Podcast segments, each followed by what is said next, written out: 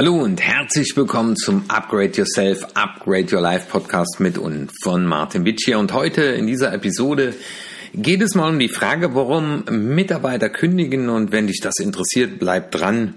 Weil es gibt so eine spannende Aussage, die heißt, es verlassen selten Mitarbeiter ein Unternehmen, sondern meistens eine Führungskraft. Und da ich ja im Bereich der Führungskräfteentwicklung sehr viel unterwegs bin, ja, und auch wieder die Anzahl der Tage jetzt ansteigt, äh, wo ich auch wieder aktiv in Unternehmen für die Mitarbeiter und Führungskräfteentwicklung tätig bin, ja, höre ich immer wieder auch so Aussagen wie, also wenn da jetzt nichts passiert, dann bin ich weg.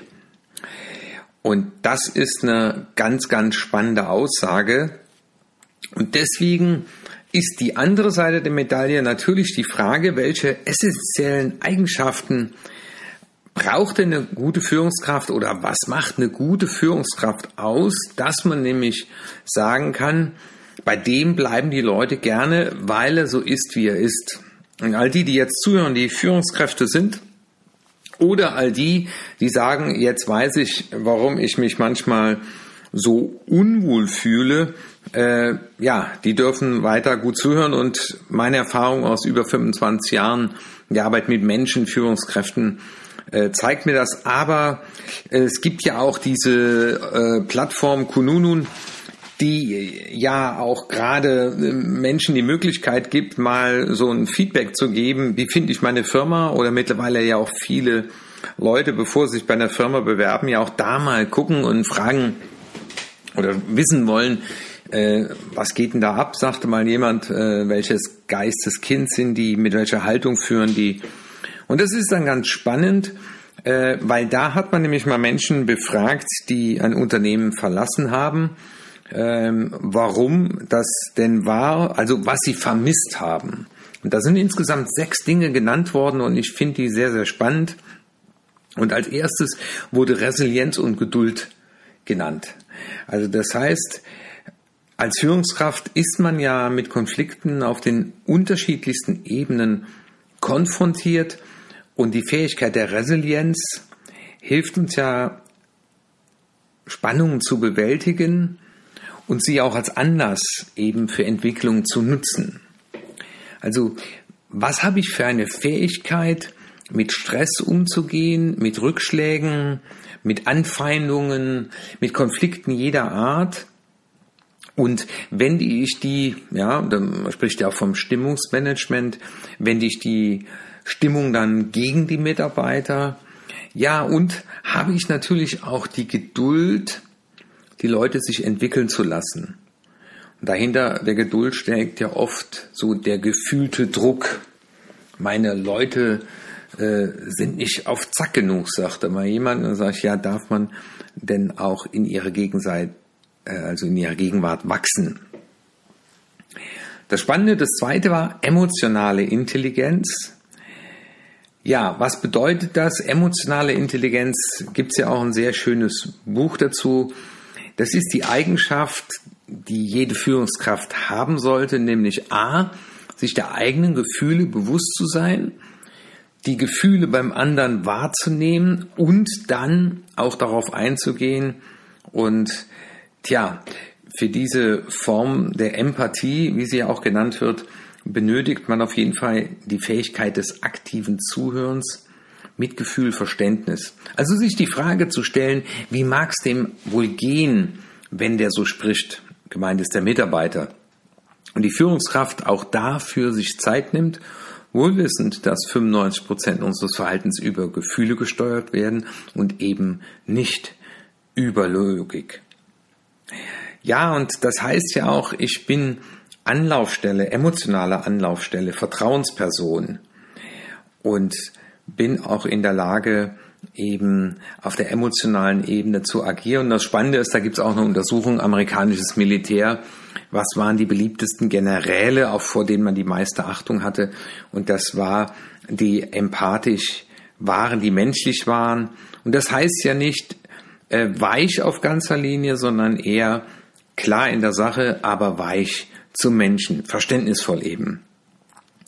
Ja, das Dritte, was äh, Mitarbeiter sich wünschen, ist eben diese Konstruktivität und Lösungsorientierung. Das heißt, auch hier ja ähm, sorgen ja auch Führungskräfte dafür, dass Spannungen auch in Teams entstehen. Das bekomme ich immer wieder mit.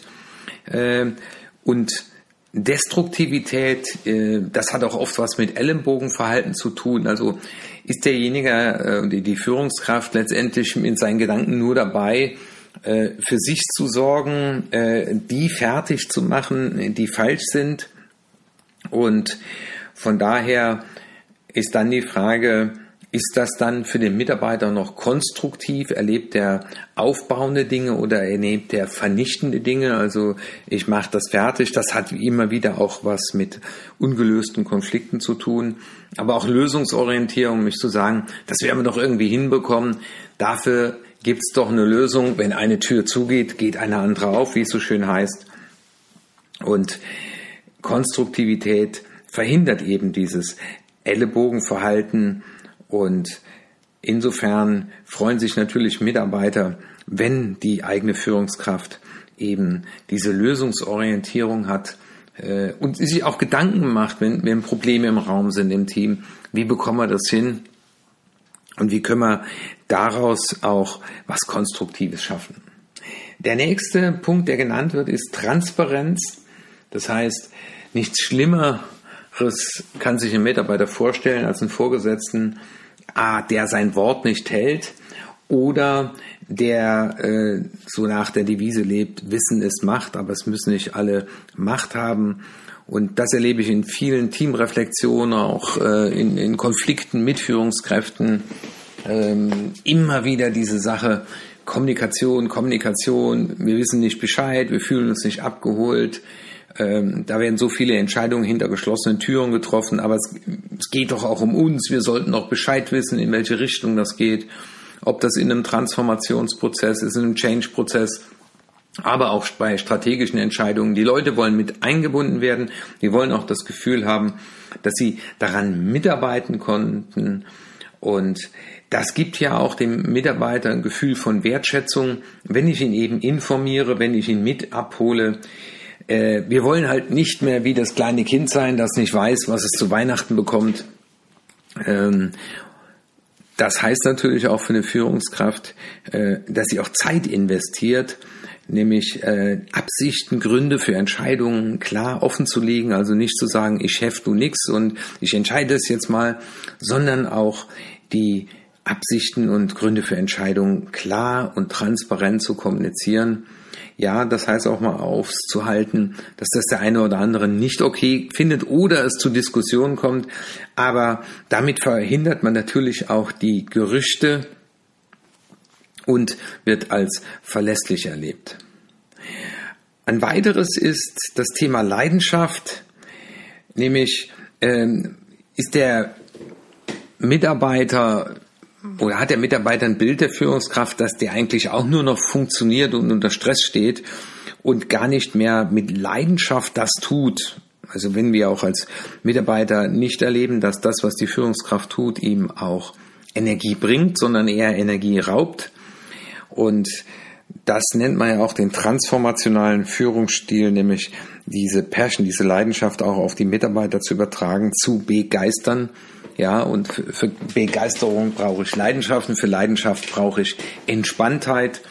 Und wenn das alles nicht der Fall ist, also klar habe ich jetzt hier mal die, diese sechs Dinge oder führe diese sechs äh, Eigenschaften auf, aber die Frage ist, wenn du zuhörst und Führungskraft bist, äh, sagst, oh, das eine oder andere ist bei mir nicht so ausgeprägt, wie es sein sollte, dann wird es natürlich wichtig sein, dann mal dann zu schauen, warum ist das nicht so?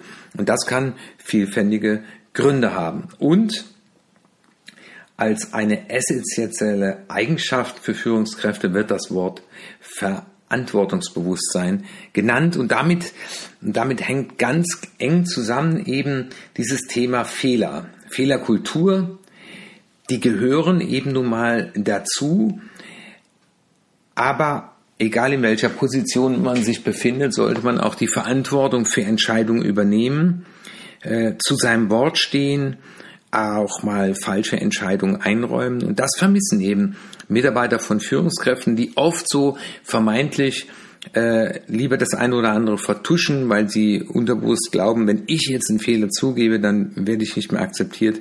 Das Umgekehrte ist der Fall. Und das ist mal ein Ansatz aus dieser Untersuchung. Ich finde die sehr gut. Und eben diese Eigenschaften äh, mal zu überprüfen, a, sich selber mal zu fragen, wenn du zuhörst und selber einen Chef hast, warum bin ich mit dem unzufrieden? Und das kann man auch einfordern, zum Beispiel Transparenz, ja. Und wenn du selber Führungskraft bist, dir die Frage zu stellen, wie kann ich mich in dieser Richtung weiterentwickeln oder ja, mir auch mal ein Feedback einholen von dem einen oder anderen Mitarbeiter, wenn ich mit ihm ein Gespräch führe, mal sagen, du, das habe ich da in einem Podcast gehört oder gelesen, äh, könntest du mir mal zu diesen sechs Punkten eben ein Feedback geben? Wie erlebst du mich da? Ja, das war die Episode Nummer 187.